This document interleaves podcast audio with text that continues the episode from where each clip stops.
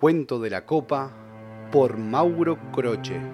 Lectura de Juanse Correa. La noche era fría y los amigos se habían reunido en el departamento de Hernán para tomar unos tragos. Estaban en el octavo piso y el viento hacía vibrar con fuerza los ventanales. Hernán se acercó a los vidrios y miró hacia afuera, hacia la ciudad iluminada y dormida. ¿Saben qué? dijo entrecerrando los ojos porque estaba algo borracho. Creo que esta noche es ideal para hacer el juego de la copa. Los otros de inmediato expresaron su acuerdo, todos menos Josefina, que de repente había palidecido y amenazó con marcharse si insistían en jugar. Su nerviosismo era tan patente que los otros jóvenes dieron por terminada la iniciativa. Sin embargo, la curiosidad había picado y Hernán le preguntó por qué sentía tanto rechazo por un simple juego. Por empezar, no es un simple juego, contestó Josefina, toda nerviosa. Y luego les refirió una historia que los dejó mudos de espanto. Contó que unos dos años atrás, en la habitación de una vieja casa, ella estaba con sus amigas realizando el famoso juego. Ella no sabía lo que era y una de sus amigas les, le explicó. El juego de la copa es una variante simplificada de la tabla Ouija, le dijo. Sobre una mesa cualquiera se pone una copa al revés y luego los participantes apoyan el dedo meñique sobre ella. Supuestamente esto crea una fuerza invisible que atrae a todo tipo de espíritus.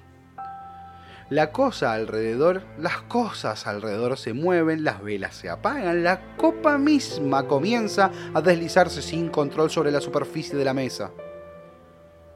Josefina pensó que era una pavada y reía divertido pero su sonrisa se cortó de golpe cuando, una vez comenzado el juego, vio que las luces fluorescentes del techo titilaban. Miró a sus amigas, eran cinco en total, seis con ellas, y todas las otras tenían los ojos cerrados y no parecían darse cuenta de lo ocurrido. Me deben estar jugando una broma, pensó Josefina. Y lanzó una risita dispuesta a no dejarse intimidar enseguida sintió que alguien a sus espaldas le daba un empujón y a una de sus amigas que estaba a su derecha, con una voz que no era humana, dijo, No te burles de los muertos, Josefina. Josefina miró hacia atrás, no había nadie. Sintió que la piel de sus brazos se le erizaba y de golpe un, tuvo una intuición horrible. Debajo de la mesa había alguien no se atrevió a levantar el mantel para mirar. Casi podía percibir la respiración de aquel ente que le sentía muy de cerca de sus piernas como agazapado. Trató de despegar los dedos de la copa y levantarse, pero no pudo hacer ninguna de las dos cosas. Parecía que su dedo se había pegado a la copa, que ahora se movía sobre la mesa de un lado a otro con violencia. Chicas, dejemos esto de una vez, dijo con voz temblorosa, pero de ninguna de sus amigas abrió los ojos. Parecían sumidas en un trance muy profundo. Chicas, repitió Josefina, tratando de alzar la voz, les dijo que... Entonces, lanzó un grito. Las caras de sus amigas habían transmutado ya no eran adolescentes de 16 o 17 años, sino ancianas que parecían muertas desde hace mucho tiempo. Las ancianas abrieron sus ojos al mismo tiempo y en un coro horrible y perfectamente sincronizado dijeron, abriste un portal hacia otro mundo que muy pronto se cerrará, pero tú siempre tendrás la llave.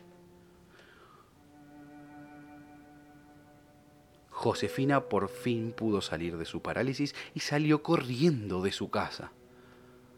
Volvió a ver en el colegio al otro día a sus amigas siguiendo siendo las mismas de siempre y no parecían recordar nada.